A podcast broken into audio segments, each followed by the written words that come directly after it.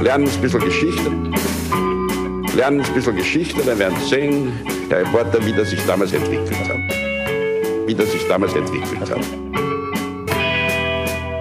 Hallo und herzlich willkommen bei Geschichten aus der Geschichte. Mein Name ist Daniel. Und mein Name ist Richard. Ja, und wir sind zwei Historiker, die sich Woche für Woche eine Geschichte aus der Geschichte erzählen, immer abwechselnd und immer so, dass der eine nie weiß, was der andere ihm erzählen wird. Genau so ist es.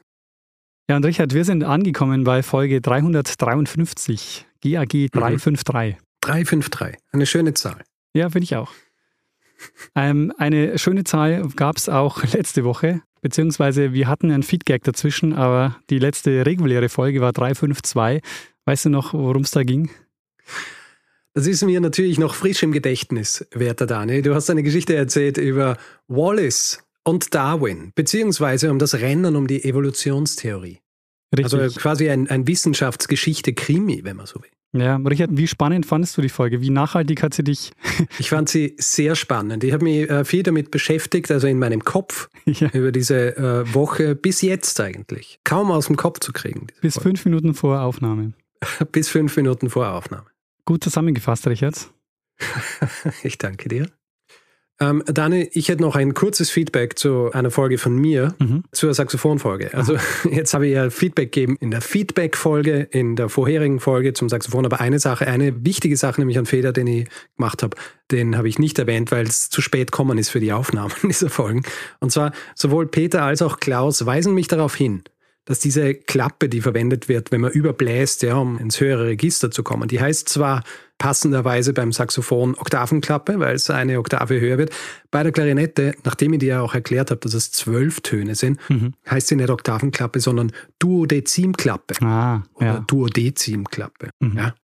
Also ähm, ja, wollte ich nur hier nicht unerwähnt lassen, weil es äh, tatsächlich zweimal kommen ist und es ist ja auch falsch, so wie ich es gesagt habe. Sehr gut. Ähm, da kann man vielleicht noch hinweisen auf die letzte Feedback-Folge, die letzte Woche kam. Da hört man dich auch ein bisschen länger Klarinette spielen. Auch nicht so lange, aber ja. zumindest ein bisschen mehr. Ja. Es klingt äh, alles sehr ungeübt, jetzt so im Nachhinein, nachdem ich es mir nochmal angehört habe. Ist halt ein bisschen mehr Klarinette spielen. Ja, genau. Wir können ja jetzt jedes Mal als Outtake vielleicht so ein kleines Klarinettenstück von dir einbauen. Schauen wir mal. Schauen wir mal. Richard, das bedeutet, ich habe letzte Woche was erzählt, diese Woche bist du dran. Ich lehne mich zurück, genieße meinen Ingwer-Shot und lausche deinen Worten. Alles klar. Werter Daniel, wir werden in dieser Folge jetzt wieder ein bisschen weiter zurückspringen. Letzte Woche war ja 19. Jahrhundert. Jetzt äh, springen wir weiter zurück. Und um das zu tun, werde ich diese Folge jetzt mit etwas starten, mit dem wir bisher, glaube ich, noch nie begonnen haben. Hm. Ich werde nämlich mit einem kleinen Gedicht beginnen. Oh, sehr schön. Erwarte mich in finsterer Nacht, die das Geheimnis sicher macht. Bin ich mit dir, was liegt daran, ob Sonne strahlt auf ihrer Bahn, ob Sterne geben uns das Licht, ob Mond aufgehet oder nicht. Und wenn du dir jetzt denkst, Richard, hm, das klingt fast ein bisschen nach mittelalterlicher Minne, ja, nach Minnegesang, dann bist du nicht weit vom Thema entfernt, aber du bist ein bisschen von der Zeit entfernt. okay. Ich werde mich über etwas sprechen, das man streng genommen der Minne zuschreiben kann. Allerdings die Zeit, um die es geht, die Region, um die es geht und auch die kulturelle Umgebung, in die das Ganze eingebettet ist, mhm. die wird heutzutage zumindest landläufig noch nicht der Zeit äh, der Minne bzw. des Minnegesangs zugeordnet. Ich werde vor allem nämlich auch in dieser Folge über eine Person sprechen, die selbst in diesem schon recht außergewöhnlichen Rahmen eine noch viel außergewöhnliche Stellung einnimmt. Und Daniel, um diesen Rahmen für dich und alle, die sich das jetzt anhören, zu schaffen, mhm. springe ich direkt zum Ort des Geschehens. Der Ort des Geschehens ist die Stadt Cordoba. Cordoba. Cordoba. In Spanien. Und du als Fußballfreak, ja, Du kennst Cordoba wahrscheinlich in erster Linie aufgrund des berühmten Spiels, das dort stattgefunden hat, oder? Ah, verstehe. Ja, ja. Also ich kenne das Spiel, aber. Ja, ich meine, kennt man in Österreich mehr als in Deutschland. Genau, das wollte ich gerade sagen. Weil es natürlich ein großer Erfolg für Österreich war. Aber wir sprechen in dieser Folge nicht über Fußball. Cordoba, eine Stadt im Süden einer Region, die wir heute als Spanien kennen, Zu jener Zeit, in die wir jetzt springen, war das allerdings etwas komplizierter. Mhm. Das mittelalterliche Cordoba war anfänglich eine der wichtigsten, wenn nicht sogar die wichtigste Stadt des muslimisch beherrschten Teils der Iberischen Halbinsel. Hm. Wie kam es aber zu dieser muslimischen Herrschaft auf der Iberischen Halbinsel? Äh, ich mache das jetzt relativ kurz, es sind ein paar hundert Jahre, die, die wir jetzt äh, hier durchgehen müssen, um eben diesen Rahmen zu erstellen für diese Geschichte. Beginnen wir mit dem Umayyaden-Kalifat. Mhm. Das zweite Kalifat nach dem Tod Mohammeds, gegründet in der Mitte des siebten Jahrhunderts. Wie der Name schon vermuten lässt, geherrscht wird im Umayyaden-Kalifat von der Umayyaden-Dynastie. Und die haben ihren Sitz in Damaskus. Unter diesem Kalifat kommt es zur bis zu jenem Zeitpunkt größten Ausdehnung des äh, Islamischen Reichs, Nahosten, ein großer Teil Nordafrikas und auch ein bisschen was von Indien. Und auch ein Teil von Spanien. Diese Umayyaden-Dynastie findet aber, wie halt so gut wie alles auf dieser Welt, sein Ende. Und dieses Ende, das wird ausgelöst durch die sogenannte Abbasiden-Revolution, die im mhm. Jahr 750 stattfindet. Mhm. Einer der Gründe, einer der Hauptgründe, der gern genannt wird, warum die Abbasiden die Umayyaden ablösen wollen, ist, dass sie den Abbasiden schon zu weltlich waren.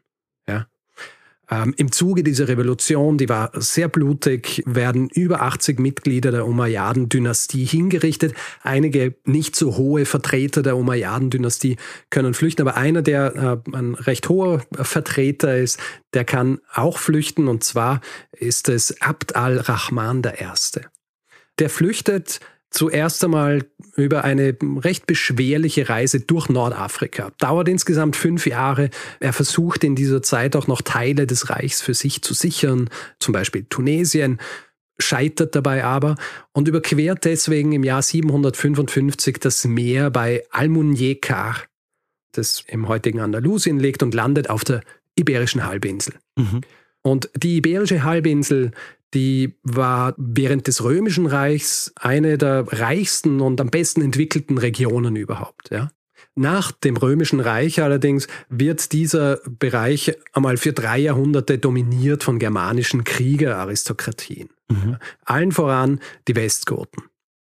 Wie viele Menschen zu jener Zeit dort leben, wissen wir nicht genau. Also es wird angenommen, dass gegen Ende der Westgotenzeit circa vier Millionen dort gelebt haben, die Archäologie hilft uns ein bisschen weiter. Sie kann uns nämlich sagen, dass die ehemals großen offenen Städte, die zur Zeit des Römischen Reichs dort existiert haben, dass die zu jener Zeit der Westgoten eher geschrumpft waren zu kleineren befestigten Siedlungen. Auch diese Latifundien und Villas der Römerzeit äh, sind mittlerweile um einiges primitiver. Mhm. Ähm, es gab zwar Handel, der war aber in erster Linie lokal. Jede Siedlung oder auch jede kleinere Stadt war ökonomisch betrachtet ziemlich autark, ja, selbstversorgend. Und als Al-Rahman I. auf der Iberischen Halbinsel eintrifft, also im Jahr 755, ist er aber nicht der erste Muslim vor Ort. Tatsächlich wurde dieses Gebiet schon einige Jahrzehnte vorher erobert. Wir wissen, allerdings nicht so wahnsinnig viel darüber, wie das tatsächlich stattgefunden hat. Also unser Verständnis dieser muslimischen Eroberung dieses Gebiets, das dann als Al-Andalus bezeichnet wird, mhm. ist sehr von der Tatsache beeinflusst, dass die Quellenlage einfach, und wir kennen das, sehr schwierig ist. Es gibt nämlich keine zeitgenössischen Aufzeichnungen der Eroberung der iberischen Halbinsel. Die ältesten Quellen, die wir diesbezüglich haben, sind eher kleine Anekdoten, sogenannte Akbar die in einigen Werken aus dem 10. Jahrhundert stehen, also ungefähr 200 Jahre danach. Es gibt einen gewissen Konsens darüber, dass im Jahr 711 ein gewisser Tariq al-Walid, der Gouverneur von Tanger war, in Marokko im heutigen, äh, mit einer Streitmacht von ungefähr 7.000 äh, bis 12.000 Mann über die Straße von Gibraltar übersetzt. Welchen Widerstand es durch die dortigen Westgoten gab, ist auch nicht ganz klar. Wir wissen aber, dass der damalige Herrscher, ein Westgote namens Roderich, gerade im Norden des Reichs äh, kampanisierte, also ähm, mit seinem Heer unterwegs war. Mhm. Und wir wissen auch, dass um den 20. Juli 711 herum es eine Schlacht gegeben hat, von der wir nicht einmal den genauen Ort wissen. Wir wissen aber, dass in dieser Schlacht die Westgoten vernichtend geschlagen wurden. Und Tarik zieht weiter nach Cordoba, wo der Widerstand größer ist. Er bricht diesen Widerstand aber. Kleinere Truppen nehmen dann Orte wie Malaga oder Elvira ein. Und schließlich zieht dann Tarik in die damalige Hauptstadt des Westgotenreichs, Toledo, und nimmt es dann ein. Und ich spule jetzt hier ungefähr 40 Jahre vor, dann sind wir nämlich wieder im Jahr 755, wo er Abd al-Rahman, der geflohen war vor der Revolution, in Al-Andalus landet. Mhm. Und er schafft es dort relativ schnell, Verbündete zu finden und ein Jahr später schon nimmt er Cordoba ein. Und Abd al-Rahman macht aus Cordoba jetzt eine der blühendsten Städte der Welt. Sicher auch davon beeinflusst, dass ihm der Thron in Damaskus, auf dem er eventuell ohne die Abbasiden-Revolution gesessen hätte, entgangen war. Also er möchte sein Reich jetzt noch größer und reicher machen als jedes andere zuvor. Mhm. Und Cordoba ist so dieses Herzstück dieses Reichs. Äh, dieser Stadt, die einen ausschweifenden Königshof, wenn man so will, kriegt. Das nennen sich nicht König, aber er ist äh, zuerst einmal Emir. Diese, diese Stadt kriegt jetzt einen großen Hof. Es werden alle möglichen Neuerungen und Verbesserungen gemacht. Ähm, so, dass die Stadt sich relativ bald mit so großen Städten eben wie Damaskus, Bagdad, aber auch Alexandria messen kann. Mhm. Ja? Also Paläste werden gebaut, Gärten werden angelegt, Moscheen werden gebaut. Äh, und das ist das, was man als den Frühling von Cordoba bezeichnet. Sein Nachfolger, Abd al-Rahman II., holt sich die berühmtesten Musiker der Zeit an den Hof. Und er ist auch jemand, der das Ganze dann nochmal auf eine höhere Stufe stellt. Also, du musst dir vorstellen, hier entsteht jetzt ein Hof, eine Hofgesellschaft auch, die, was den, wie soll ich sagen, den Glamour angeht, es mit allem aufnehmen kann, was wir jemals von zum Beispiel den Höfen in Versailles gehört haben. Mhm. Ja? Gab wahrscheinlich weniger Perücken zu jener Zeit. Also tausend Jahre früher. Sei. ja, genau. Und unter dem nächsten Herrscher, der dann auch der erste Kalif Cordobas wird, er heißt Abd al-Rahman III., erreicht das muslimische Spanien dann so seinen Höhepunkt, also sowohl wirtschaftlich als auch kulturell. Er baut zum Beispiel Al-Sahra, ein Palastanbau, der von mythischer Schönheit gewesen sein soll. Der Name ist der Name seiner Frau gewesen, also er soll das quasi für sie gebaut haben.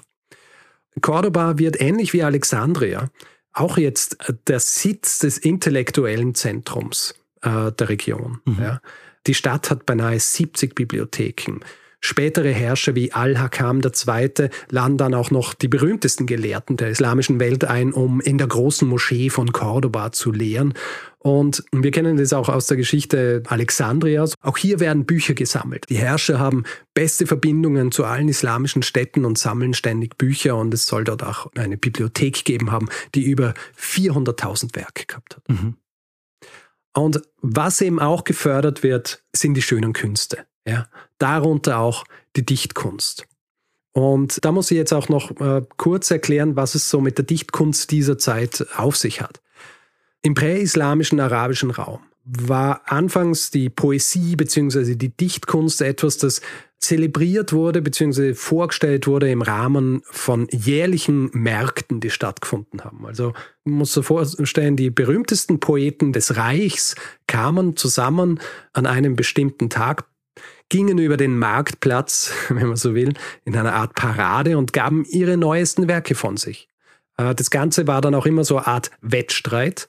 Und die Gedichte, die im Rahmen solcher Veranstaltungen dann äh, gewonnen haben, die wurden dann weitererzählt. Weitererzählt, also nicht aufgeschrieben. Das heißt, es stand hier, äh, gab hier in erster Linie eine mündliche Überlieferung. Ja nicht nur geografisch, sondern auch zeitlich betrachtet. Ja, also die Gedichte, die haben die Leute dann gelernt, sind überall hingegangen und sind dann über die Jahre und Jahrhunderte einfach tradiert worden. Äh, das ändert sich ab dem Zeitpunkt, als das Umayyaden-Kalifat äh, seine zentrale Form der Herrschaft annimmt, und zwar in Damaskus zu jener Zeit. Mhm. Auch dort entsteht schon so ein ausschweifendes Hofleben und die Dichter und Poeten bewegen sich jetzt von diesem ehemals offenen öffentlichen Raum in Richtung Hof. Also die Dichtkunst ist jetzt auch in erster Linie dem Adel, den Königen, äh, Königinnen, Prinzen und Prinzessinnen vorbehalten. Mhm. Und zu jener Zeit entstehen dann auch literarische Zirkel, ja, sogenannte Salons. Du kennst es ja, also die Salons, das ist ja was, was sich über die Jahrhunderte in unterschiedlichsten Kulturen entwickelt hat. Und dort treffen sich die Menschen und lauschen den Worten der Dichter. Allerdings, es gab nicht nur Dichter, es gab vor allem auch Frauen, die in der Dichtkunst unterwiesen wurden. Allerdings, diese Frauen waren vor allem dann auch im Kalifat von Cordoba Sklavinnen. Also das waren Sklavinnen, oft auch christliche Sklavinnen, die wurden dann aber am Hof unterrichtet und ihre Ausbildung war dahingehend, dass ihnen auch die Werke der alten traditionellen arabischen Dichter beigebracht wurden, äh, sie die verinnerlicht haben und sie waren im Grund zuständig dann auch für die Unterhaltung der Leute am Hof. Mhm. Oft waren diese Frauen dann auch diejenigen, die den Herrschenden die, die Kinder gebaren. Ja. Und hier kommen wir jetzt zu jener Person, um die es eigentlich in dieser Folge geht. Sehr gut. Auch diese Person war eine Poetin. Im Gegensatz zu den gerade erwähnten Sklavinnen allerdings war sie adlig. Sie war eine Prinzessin. Äh, sie wird nämlich im Jahr 994 vermutlich geboren. Vieles, was ihre Biografie angeht, ist nicht sicher, werden wir nachher auch noch darauf zu sprechen kommen, warum. Sie wird als die Tochter einer christlichen Sklavin geboren und äh, des dann späteren Herrschers Muhammad III. Ihr Name ist Walada bint al-Mustakfi Billah Muhammad ibn Muhammad ibn Abd al-Rahman. Wir werden jetzt aber der Einfachheit halber sie als Walada al-Marwania bezeichnen oder einfach als Walada.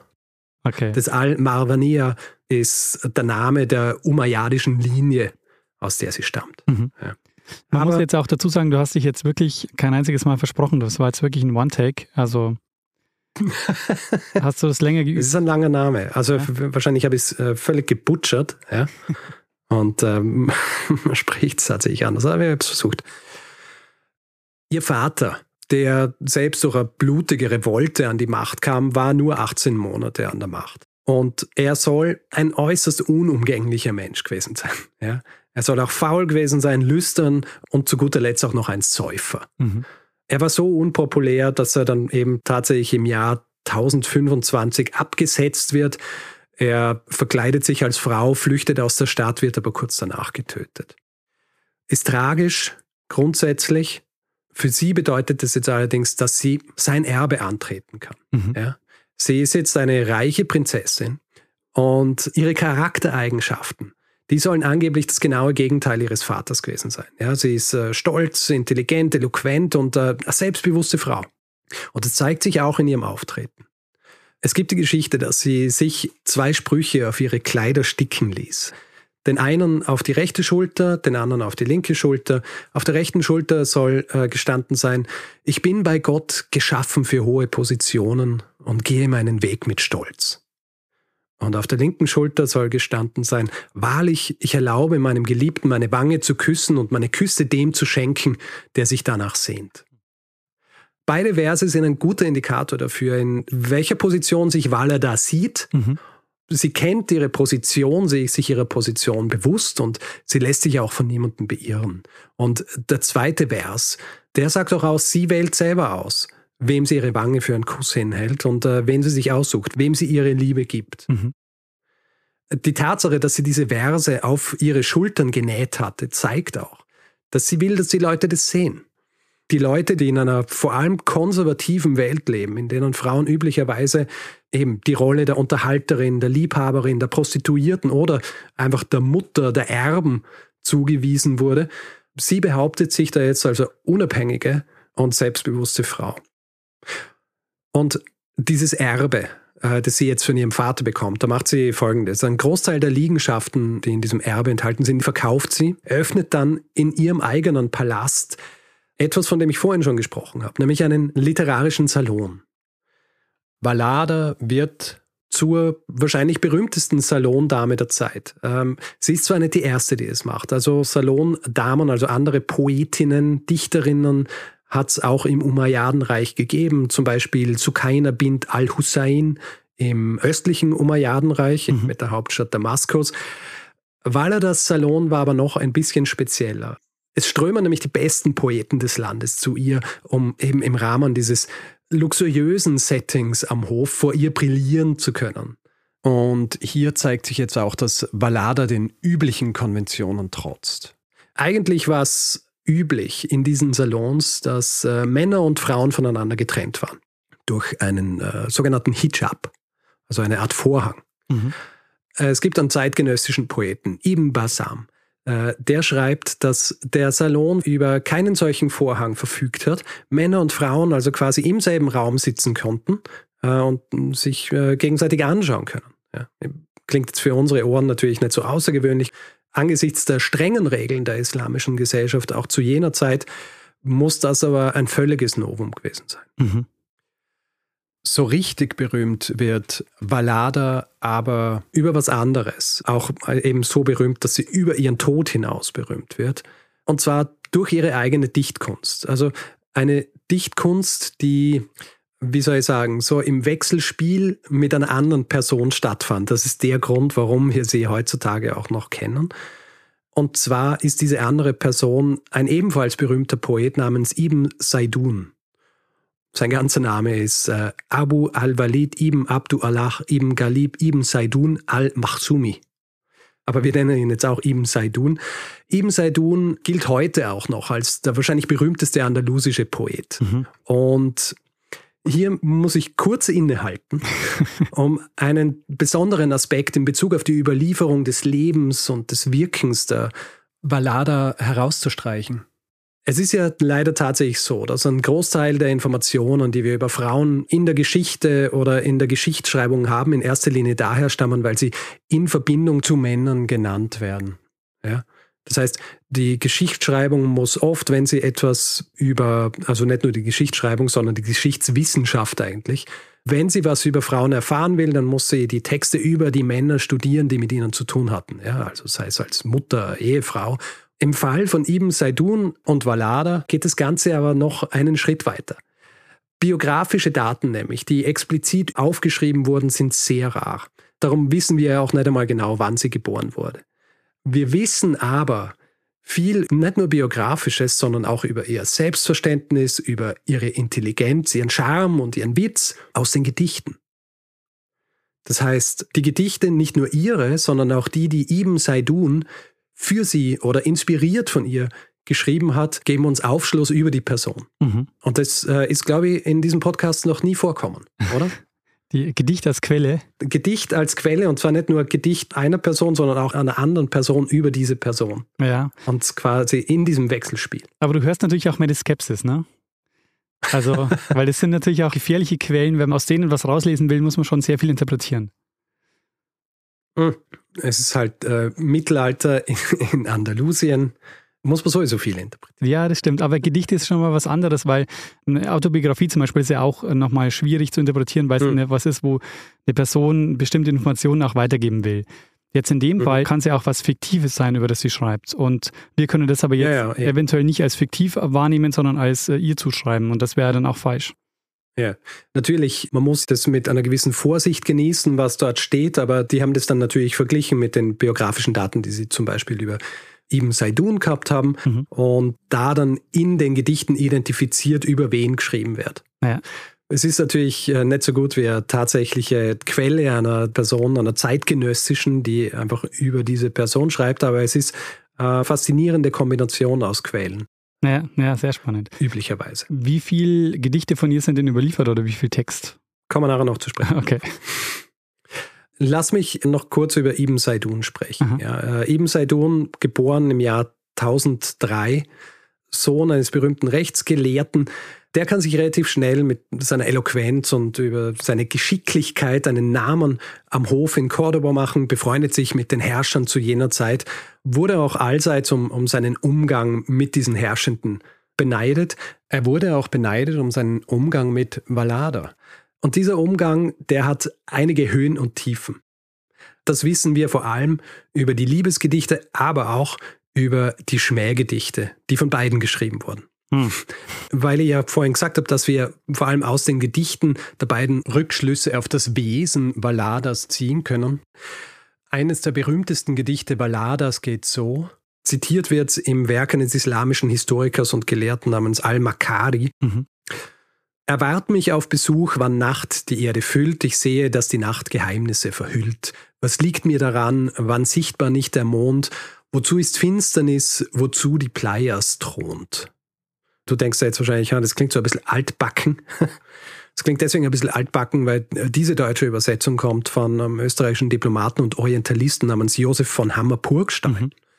der in der Mitte des 19. Jahrhunderts gelebt und gewirkt hat. Deswegen, ich lese da jetzt noch einmal eine andere Übersetzung vor, die von mir gemacht worden ist. Ähm, meine Übersetzung allerdings ist auch aus einer englischen Übersetzung. Also jegliche Poesie in diesen Zeiten, ja, alles was schön klingt, ist hiermit äh, weg. Ja, es geht jetzt tatsächlich nur um die um die Information, die wir herausziehen. Okay. Wenn der Abend hereinbricht, erwarte dann meinen Besuch, denn ich sehe, die Nacht ist die beste Hüterin der Geheimnisse. Ich empfinde Liebe zu dir, die, wenn die Sonne eine ähnliche Liebe empfunden hätte, sie nicht aufgehen würde. Und der Mond, der würde nicht erscheinen und die Sterne, sie würden ihre nächtliche Reise nicht unternehmen. Was an diesen Zeilen so wichtig ist, ist folgendes. Äh, Ballada schreibt davon, dass Ibn Saidun ihren Besuch erwarten soll. Mhm. Das heißt, sie ist diejenige, die sich auf den Weg macht in der Nacht, um quasi ihrem Herzen das zu geben, was es will, nämlich Ibn Saidun. Und das ist ein absoluter Bruch in der Art und Weise, wie das gegenseitige Werben um eine Frau oder um einen Mann zu jener Zeit eigentlich Konvention war. Es war so der Mann, der im Dunkel der Nacht aufbricht, der sich den Gefahren der Nacht widersetzt, der an wachen oder finsteren Gestalten vielleicht vorbeischleicht, um dann schließlich in den Gemächern seiner Geliebten zu landen. Das war die Art und Weise, wie das Werben am Hof stattgefunden hat. Mhm. Und Valada, die dreht das Ganze um. Äh, sie ist von Anfang an diejenige, die die Avancen macht. Sie ist diejenige, die die Regeln festlegt. Die gesamte Beziehung wird im Grund von ihr geführt. Das Ganze noch kombiniert mit diesem Ausdruck der Leidenschaft für ihn. Ja, also, dass selbst Mond, Sonne und Sterne in ihrer Brillanz keine Chance haben gegen diese Strahlkraft ihrer Liebe. Das war das Liebesgedicht, nicht das Schmähgedicht, ne? Das war, das war das Liebesgedicht. Das Ganze ist noch einmal interessanter aufgrund der Tatsache, dass die beiden Familien, denen Saidun und Valada angehört haben, verfeindet waren. Das ist quasi so ein Romeo und Julia auf Andalusisch. Ah.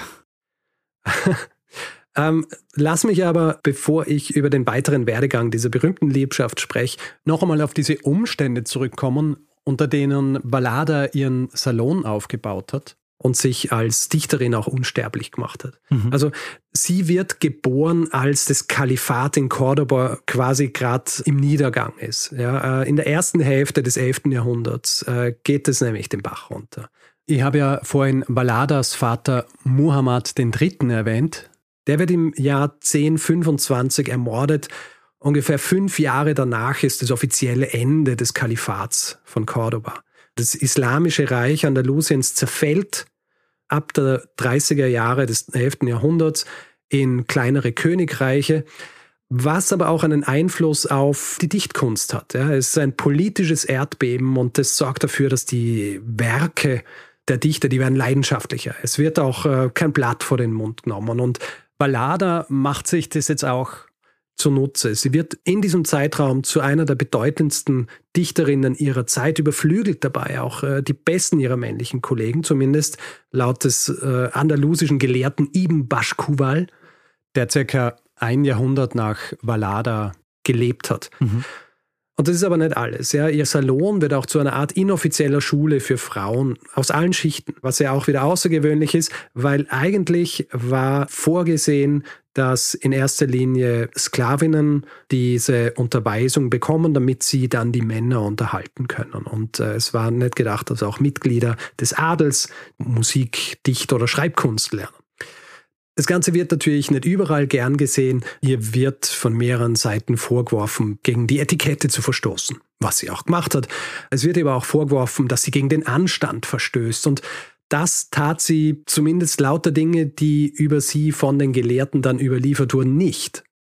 Äh, obwohl ihre Liebesbeziehung zu ihm Saidun legendär wurde, heißt es aber auch über ihre Zeit als Salondame, dass sie stets keusch und zurückhaltend war. Mhm.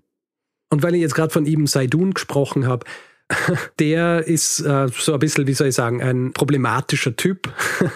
Er verscherzt sich's mit einigen Leuten in Cordoba, landet dann zeitweise auch im Gefängnis, schreibt von dort die schönsten Liebesgedichte, inspiriert von Ballada, auch an Ballada.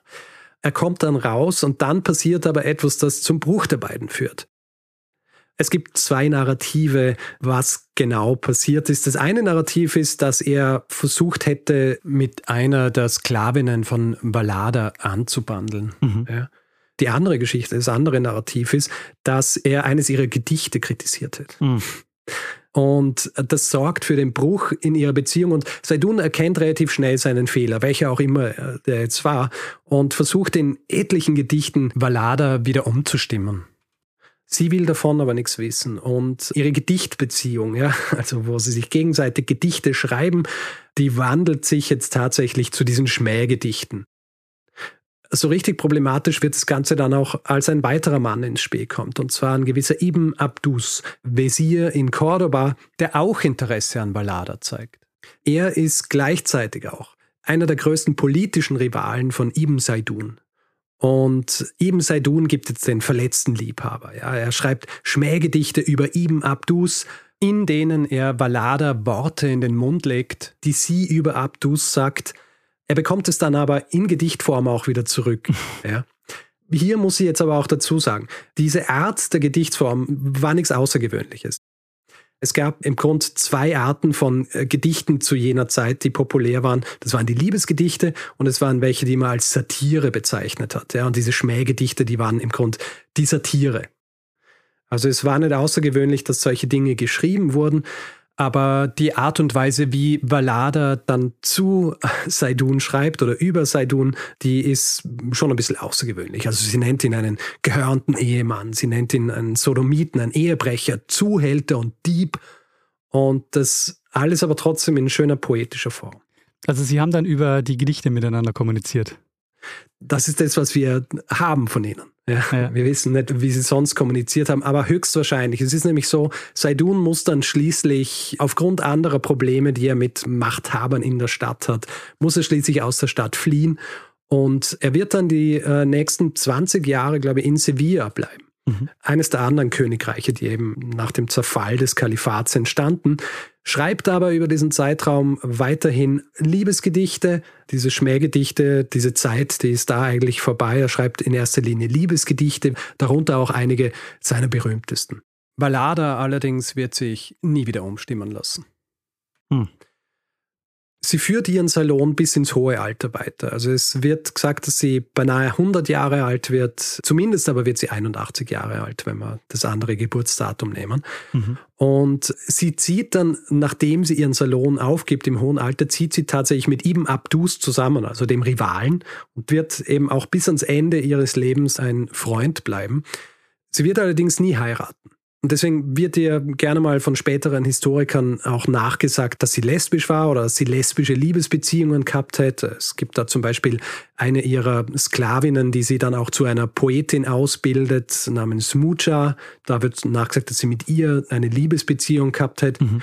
Allerdings muss man dazu sagen, und man liest es dann auch in den Gedichten von Ballada, Sie hat wenig in diesen Kategorien gedacht. Ja? Also diese strengen Vorstellungen, wer was tun darf und wie eine Beziehung auszusehen hat, ob das jetzt eine romantische Liebesbeziehung ist oder eine Liebesbeziehung ohne romantische Gefühle dabei oder einfach nur eine gute freundschaftliche Beziehung, das ist relativ fluide in, in ihren Gedichten. Ist auch ein bisschen eine Reflexion der Zeit. Also es war nicht außergewöhnlich, äh, dass hier nicht so spezifisch Stellung bezogen wird. Hm. Und obwohl Valada selbst nicht in Vergessenheit gerät, weil sie eben die Geliebte des Ibn Saidun war diese Liebesgeschichte gern über die Jahrhunderte so tradiert wurde, wie eben äh, quasi eine arabische Version von Romeo und Julia.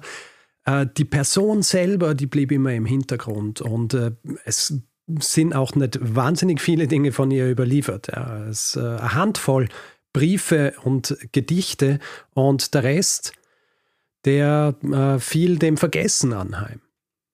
Es dauert bis in die ungefähr 1980er Jahre, Also wir haben natürlich schon die Orientalisten dann im 19. Jahrhundert, die diese Gedichte auch äh, sehen und dann übersetzen, aber dass es wirklich ins äh, Bewusstsein der Leute dringt, dass hier eine andalusische Prinzessin existiert hat, die eine der besten Dichterinnen ihrer Zeit war und oft auch ihre männlichen Kollegen überflügelt hat das wird auch in der Forschung dann erst so richtig in den 1980er Jahren rezipiert. Es wird nämlich tatsächlich in den 1980ern ein Magazin in Andalusien herausgegeben von Frauen, die ihre eigenen Gedichte darin veröffentlichen und dieses Magazin heißt Ballada. Ah, verstehe. Und damit wird das Interesse an ihr geweckt und auch in den darauffolgenden Jahren beziehungsweise Jahrzehnten kann sie endlich aus dem Schatten ihres berühmten Liebhabers treten der die ganze Zeit schon bekannt war. Genau. Sie gilt heute als die bedeutendste Poetin Andalusiens, die sich eben mit ihrer Finesse und ihrem Witz und ihrem Charme und ihrem Talent mit allen großen Dichtern dieser Zeit messen kann. Mhm. Und leider ist tatsächlich nur ein kleiner Teil ihres höchstwahrscheinlich massiven Övres bis heute überliefert. Also äh, eine Handvoll Gedichte, oft eben überliefert, weil sie in Verbindung mit Ibn Saidun, überliefert wurden. Der Rest ist leider in Vergessenheit geraten oder verschollen. Und das, lieber Daniel, war meine Geschichte über das Kalifat von Cordoba und seine berühmteste Dichterin, Walada bint al-Mustakfi, wie sie auch genannt wurde. Sehr spannend, Richard. Also ich habe noch nie davon gehört und würde dich nochmal bitten jetzt, äh, dass du das Anfangsgedicht vielleicht nochmal kurz vorliest, jetzt wo ich die Geschichte kenne.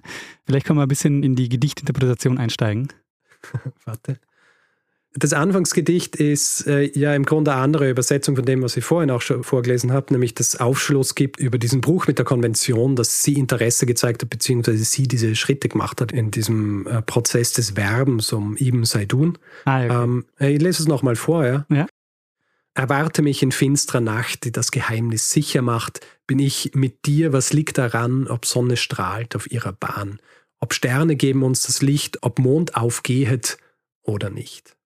Sehr schön. Du hast mich ja damit am Anfang schon ein bisschen verwirrt, weil erstens mal, dadurch, dass du es auf Deutsch gelesen hast und es ja auch sich reimt, hätte ich jetzt nicht gedacht, dass es ein Gedicht ist, äh, das aus dem 11. Jahrhundert stammt. Ja. ja, es wurde natürlich reimend gemacht. Das Ding ist, diese arabischen Gedichte, die von ihr verfasst wurden und eben auch von Ibn Saidun, die haben so Eigenarten. Zum Beispiel eines der berühmtesten Gedichte von Ibn Saidun da enden alle Worte auf nun. Mhm, mh. Das ist so eine ganz bestimmte Gedichtform. Kann man natürlich nicht replizieren, äh, in keiner Übersetzung. Mhm. Ja. Da gibt es auch dann keinen Sinn, wenn sich das reimt. Es ist auch so, dass diese englischen Übersetzungen, die ich gelesen habe und auch die die Deutschen, die reimen sich selten, außer eben die, die dann im 19. Jahrhundert gemacht worden sind, die aber auch sehr frei dann sind in der Art ja. und Weise, wie sie das übersetzen. Ja. Die das, was es in der Originalsprache spannend macht, eigentlich schon wieder wegnehmen alles. Ne? Das ist dann nur noch. Ja, auch die Eigenarten, die ja. eben spezifisch sind für diese Zeit und für diese Region, dann rausnehmen und so übersetzen, dass es dann verständlich wird für ein westliches Publikum. Ja. Hast du gern Gedichtinterpretation gemacht? Äh, nein, muss ich ganz ehrlich sagen. Ich fand es am ähm, schlimmsten mit dem Lateinunterricht oder so. Ähm, Hast du im Lateinunterricht Gedichteinterpretationen machen? Naja, dann weißt du, da muss man doch im Lateinischen, da muss ich doch so, immer, ja, ja. Äh, dieses Versmaß und so immer dann ähm, herausfinden. Das fand ich immer sehr mühsam. Ach so, also Gedichtinterpretation im Lateinischen ist dann mehr so einfach übersetzen, damit man weiß, über was gesprochen wird. ja, das war natürlich auch schlimm genug. Naja, ja. aber ähm, was mich noch interessieren würde, ist die Überlieferungslage, weil du hast ja gesagt, die Gedichte werden mündlich vorgetragen und dann weitergegeben. Das ja, das war bevor diese Tradition begonnen hat, dass es am Hof passiert. Und dann sind die Dinge sehr wohl aufgeschrieben worden. Okay, also man hat ihre Gedichte auch zeitgenössisch schon mit aufgeschrieben. Ich glaube, sie wurden aufgeschrieben, aber sie wurden eben vor allem aufgeschrieben aufgrund ihrer Verbindung zu Ibn Saidun. Mhm. Aber äh, ja, wurden schon aufgeschrieben. Viel ist dann natürlich auch dann 100, 200 Jahre später aufgeschrieben worden und überliefert worden. Aber ich meine, du kennst es ja. Es ist ähm, oft, dass solche Dinge dann noch eine gewisse Zeit brauchen, bis sie tatsächlich aufgeschrieben werden. Und so ähnlich ist es dann auch wohl hier gewesen. Ja. Sehr spannend. Auch die Zeit, äh, wir waren, glaube ich, zumindest noch nie in Spanien, also im islamisch geprägten Spanien waren wir noch nie, ne? Nein, deswegen habe ich auch diese Einleitung gemacht, um mal zu erklären, wie es überhaupt dazu kommt, ja. dass hier dieses Umayyaden-Kalifat in Cordoba existiert. Weil es ja auch nicht selbstverständlich. Ja, vor allem. Das ist auch, also ich wusste jetzt auch ganz vieles, eigentlich wusste ich das alles noch nicht, ähm, weil ähm, ich hatte ja Spanischleistungskurs und wir hatten schon einiges an spanischer Geschichte gemacht, aber man steigt im Grunde halt bei der Reconquista ein Ja. und äh, spricht so ein bisschen über Alhambra und so über diese Geschichten, aber so tiefer und früher steigt man da nicht ein. Es ist tatsächlich so, dass man wenig, also ich zumindest, ich hoffe, ich tue jetzt meinem äh, Geschichtelehrer hier nicht unrecht, ähm, oder dass ich vielleicht einfach nicht aufgepasst habe zu jener Zeit, aber wenig so Details gelernt. Ja. Also ich würde auch sagen, wenig bis gar nichts, was ich Hm. darüber gelernt habe. Ja, sehr cool, aber sehr spannendes Thema. Bin äh, froh, dass du es ausgegraben hast. Sehr gut. Und äh, hast du da einen Hinweis bekommen oder bist du selber drauf gestoßen? Ich habe keinen Hinweis bekommen. Ich weiß halt, irgendwo habe ich mal was gelesen und habe mir gedacht, ah, schwierig, weil dann muss ich so die ganze Geschichte oder zumindest erklären, wie dieses Kalifat zustande kam. Und Ja. jetzt habe ich mir gedacht, gut, mache ich das halt. Investiere ich einmal eine halbe Stunde äh, Erzählzeit in diesen Podcast und erzähl das mal, Genau. bevor ich zum ersten Mal äh, den Namen der Protagonistin nenne. Ja, es ist halt eine Einleitung. Ja. was man macht. Sehr, sehr gut. Ähm, Musst du sie einbetten irgendwo. Gibt es Literatur, die du empfehlen kannst? Es ist hier auch sehr interessant, wer unsere, äh, unsere Feedgag-Folge gehört hat, wo wir ja über die Sprachprobleme sprechen. Ja. weiß ich jetzt vielleicht ein bisschen erinnert dran. Also ich habe hier vor allem Papers hergenommen. Es gibt eine Doktorarbeit drüber, also über sie, wo das auch verglichen wird dann mit so Liebesgedichten aus dem 13. Jahrhundert in Frankreich. Es gibt eine Monographie über sie von Mathilde Cabello. Mhm. Die gibt es allerdings nur auf Spanisch. Ah. Und mein Spanisch ist zu schlecht. Das war Und- genau mein Beispiel das- übrigens im Feedback. Ne? Ich habe gesagt, äh, wenn es irgendwo in Spanien spielt und es gibt keine englische Monographie dazu. Ja. Also es gibt auch einen äh, recht guten Artikel auf History Today von Lee Kewen. Eine Arbeit, die ich viel verwendet habe, war Courtly Culture and Gender Poetics. Und dann, was ich verwendet habe für die Einordnung des Kalifats, ist eine politische Geschichte Al-Andalusiens von äh, Hugh Kennedy. Mhm. Und dann gibt es noch ein paar spezifischere. Es gibt zum Beispiel eines, das heißt, I am by God fit for high positions. Das ist ja ein Auszug aus diesem, diesem Spruch ist auf ihren Schultern, Mhm. wo es vor allem darum geht, wie außergewöhnlich oder wie nicht außergewöhnlich diese Position von Ballada am Hof in Cordoba war. Mhm. Weil das ist ja auch eine Frage. Ist das öfter mal vorkommen und äh, vor allem ist es eine Eigenart gewesen, die spezifisch war für das Umayyaden-Kalifat in Spanien versus Umayyaden-Kalifat im Osten, also in Damaskus. Ja. Und ähm, hier, hier ist halt auch so, dass es zwei unterschiedliche Schulen gibt. Ja. Die Traditionalisten sagen, dass es quasi mit dem westlichen Einfluss zu tun hat. Und die Kontinuisten heißen sie, glaube ich, die sagen, dass es eigentlich eher der Einfluss äh, des Ostens war, weil sie Beispiele haben für Frauen, die auch recht hohe Positionen in Damaskus gehabt haben, zum Mhm. Beispiel. Also das ist auch so eine etwas, was noch heutzutage viel diskutiert wird. Ah Naja, werter Daniel. Hast du deiner Geschichte nichts mehr hinzuzufügen? äh, nein, ich habe der Geschichte zu diesem Zeitpunkt nichts mehr hinzuzufügen. Sehr gut. Dann würde ich sagen, gehen wir weiter zum nächsten Teil dieser Folge, dem Feedback-Hinweis-Block. Jawohl, machen wir das. Wer Feedback geben will zu dieser Folge oder auch anderen, kann das per E-Mail machen. Feedback.geschichte.fm kann es auf unserer Website machen, geschichte.fm. Wir sind auf allen möglichen Kanälen, auf Twitter, auf Facebook, auf Instagram. Da findet man uns unter Geschichte FM. Wir sind auf Mastodon. Äh, Da gibt man am besten in einem Browser geschichte.social ein, dann landet man direkt auf unserem Profil. Wer uns reviewen will, kann das zum Beispiel auf Apple Podcasts machen oder auf panoptikum.io oder grundsätzlich überall, wo man Podcasts bewerten kann. Merch wie T-Shirts, Taschen oder Tassen gibt es unter geschichte.shop. Außerdem gibt es zwei Möglichkeiten, diesen Podcast auch werbefrei zu hören. Die eine Möglichkeit ist, bei Apple Podcasts den Kanal Geschichte Plus zu kaufen für 3,99 im Monat. Die zweite Möglichkeit ist bei Steady. Da könnt ihr einen Feed kaufen für 4 Euro im Monat. Alle Infos dazu findet ihr unter geschichte.fm slash steady. Wir bedanken uns in dieser Woche bei Bernhard, Paula, Michael, Stefanie, Sascha, Florian, Christina, Iris Susanne, Christoph, Matthias, Luisa, Tiag, Jakob, Roland, Christoph, Johannes, Markus, Simon, Bernd, Peter, Kai, Melanie, Erik, Manuel, Philipp und Nils. Vielen, vielen Dank für eure Unterstützung.